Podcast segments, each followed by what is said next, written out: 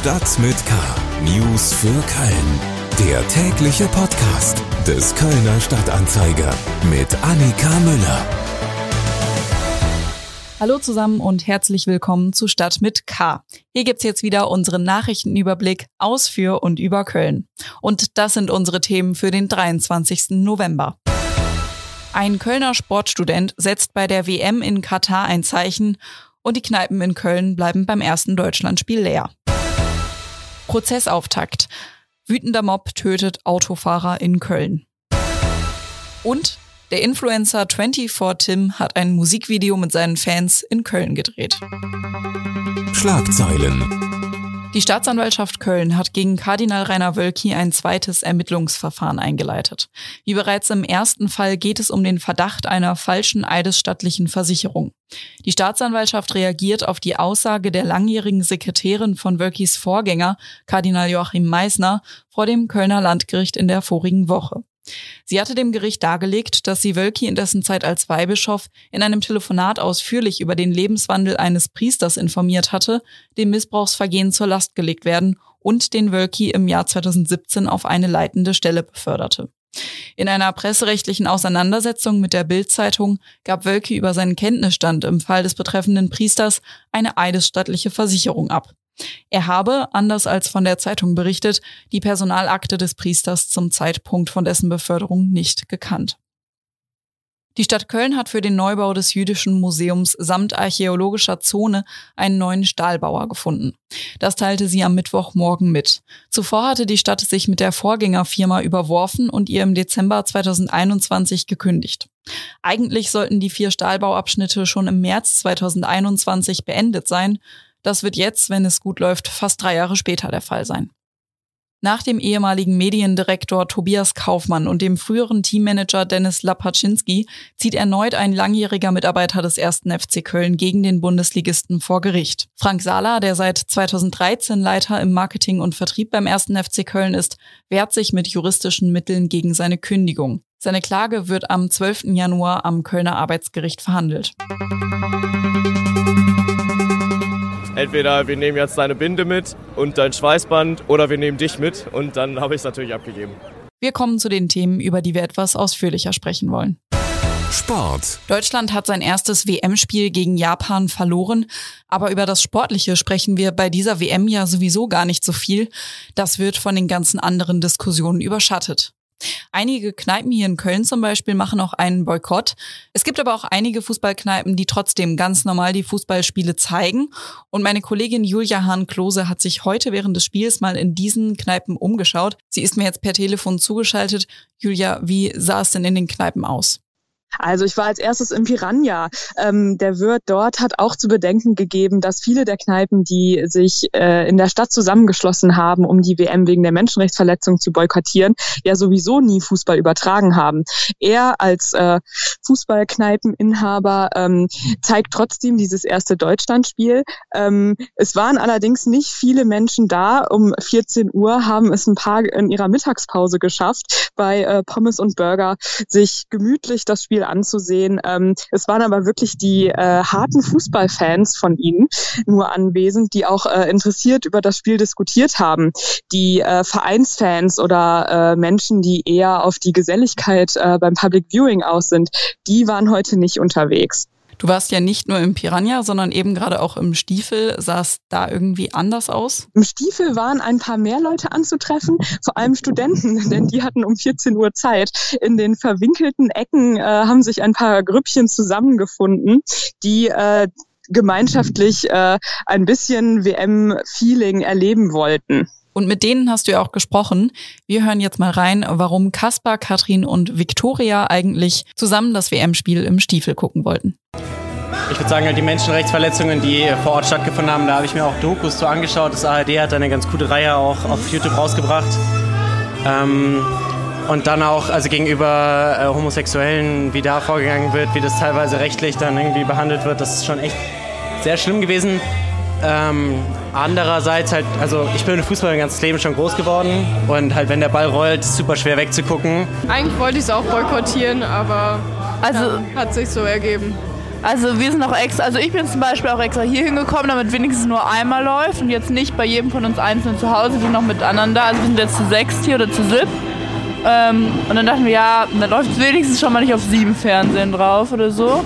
Und ich persönlich schaue jetzt auch nur die Deutschlandspiele und jetzt nicht alle. Von den Kölner Kneipen schwenken wir jetzt mal direkt nach Katar. Da ist nämlich in den letzten Tagen ein Kölner Sportstudent aufgefallen, Bengt Kunkel, der ist 23 Jahre alt und der hat sich entschieden, er boykottiert die Spiele nicht, er geht sogar hin und schaut sie direkt in Katar, aber er will trotzdem ein Zeichen setzen. Am Montag beim Spiel Niederlande gegen Senegal hat er eine Regenbogenbinde am Arm getragen, aber nicht sehr lange. Ja, durchaus. Ich war beim Spiel Senegal gegen die Niederlande und habe eine Regenbogenbinde mit ins Stadion genommen, Schweißbänder und eine, eine Armbinde. Hatte am Eingang bei der Sicherheitskontrolle die beiden Sachen auch gezeigt und mir wurde gesagt, ist okay, kannst du mitnehmen ins Stadion.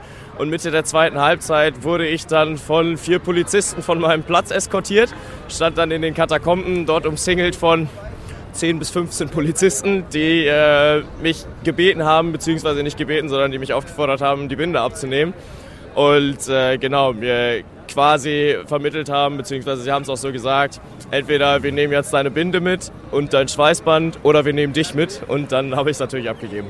Das hat so viel Aufmerksamkeit auf sich gezogen, dass auch Bundesinnenministerin Nancy Faeser, die auch gerade in Katar ist, mit ihm darüber gesprochen hat. Auch sie war heute übrigens mit einer One Love Binde im Stadion. Und der Kölner Student, der hat scheinbar nicht nur eine Regenbogenbinde dabei, sondern gleich mehrere. Und so saß er auch heute beim Spiel von Deutschland gegen Japan mit einer Regenbogenbinde im Stadion. Das kann man in seiner Instagram-Story sehen. Ob er das Regenbogenband dieses Mal behalten durfte oder nicht, das wissen wir zum Zeitpunkt dieser Aufnahme noch nicht. Wir drücken aber die Daumen. Vor Gericht. Im Kölner Landgericht wurde am Mittwoch ein Überwachungsvideo gezeigt, das den mutmaßlichen Mord einer Männerhorde an einem Autofahrer in Höhenberg zeigt. Mein Kollege Hendrik Pusch war beim Prozessauftakt dabei. Es ist ein schockierendes Video, das Richterin Sabine Kretschmer am Mittwoch im Kölner Landgericht abspielte. Es zeigt eine Gruppe von 25 bis 30 Männern, alles Verwandte, die laut Anklage in Höhenberg auf ihr Opfer wartet. Als der Mann mit dem Auto ankommt, zieht einer der Täter den Zündschlüssel, dann gehen viele der Männer zum Angriff über. Der Autofahrer wird geschlagen, mit Messern und Hammer malträtiert. Er stirbt einige Tage später im Krankenhaus. Die Tat geschah mitten am Tag, viele Passanten wurden Zeugen des Geschehens. Hintergrund soll eine Racheaktion sein, nachdem der Bruder des Getöteten die Ehre der Angreiferfamilie mit Beleidigungen verletzt haben soll. Einer der mutmaßlichen Beteiligten muss sich nun wegen gemeinschaftlichen Mordes verantworten. Er schwieg zum Prozessauftakt. Sein Verteidiger sagte, der Mandant sei nur am Tatort, aber nicht an der Tat selbst oder an einem Mordplan beteiligt gewesen. Zwei weitere Beschuldigte sitzen in Untersuchungshaft, der Rest ist flüchtig. Mehr Informationen zu dem Prozess finden Sie natürlich auf ksta.de und über den Link in den Shownotes. Stadtleben.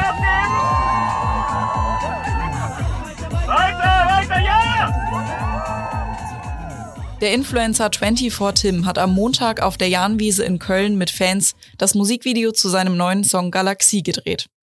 Blau geschminkt wie ein Charakter aus dem Film Avatar und mit giftgrüner Collegejacke hat er mit seinen Fans auf der Wiese gejubelt.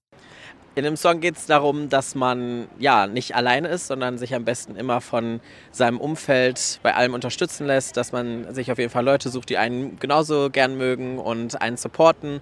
Und wenn man dann so, sag ich mal, die Unterstützung hat, dann fallen einem andere Sachen auch viel einfacher. Und ich glaube, das zeigt der Song. Galaxie ist der dritte Song des 22-jährigen Kölners, dem auf den sozialen Netzwerken Instagram und TikTok Millionen Menschen folgen. Tim Kampmann, wie 24 Tim gebürtig heißt, hat sich für sein neues Musikvideo etwas Besonderes ausgedacht. Er tourt durch fünf Städte und lädt dort seine Fans zum gemeinsamen Videodreh ein.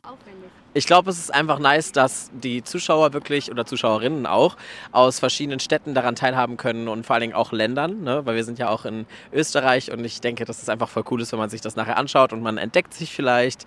Deswegen habe ich das gemacht. Den genauen Standort in der Stadt teilt er dabei erst kurz vorher über sein Instagram-Profil mit. Trotzdem hatten sich schon am Samstag in Hamburg an der Elbphilharmonie hunderte Fans um Kampmann versammelt. Seine Sicherheitskräfte hatten alle Hände voll zu tun. Montagnachmittag kam dann die Nachricht, gedreht wird auf der Jahnwiese am Rhein-Energiestadion.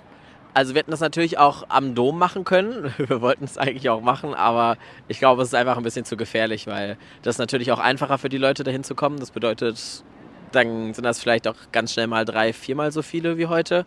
Und dann reichen halt auch nicht die Securities, die wir haben. Ne? Und man weiß ja auch nicht, ob was passiert. Deswegen lieber mit den Leuten, die hierhin gefunden haben. Und äh, dann hat man eine Runde, wo man auch wirklich mit jedem vielleicht noch ein Bild schafft. Und das ist mir dann lieber. Dass die Kölner Fans am Ende so leise sein würden, hätte er aber nicht erwartet. Etwa 150 Menschen hatten sich letztlich versammelt, darunter auch viele Familien mit Kindern.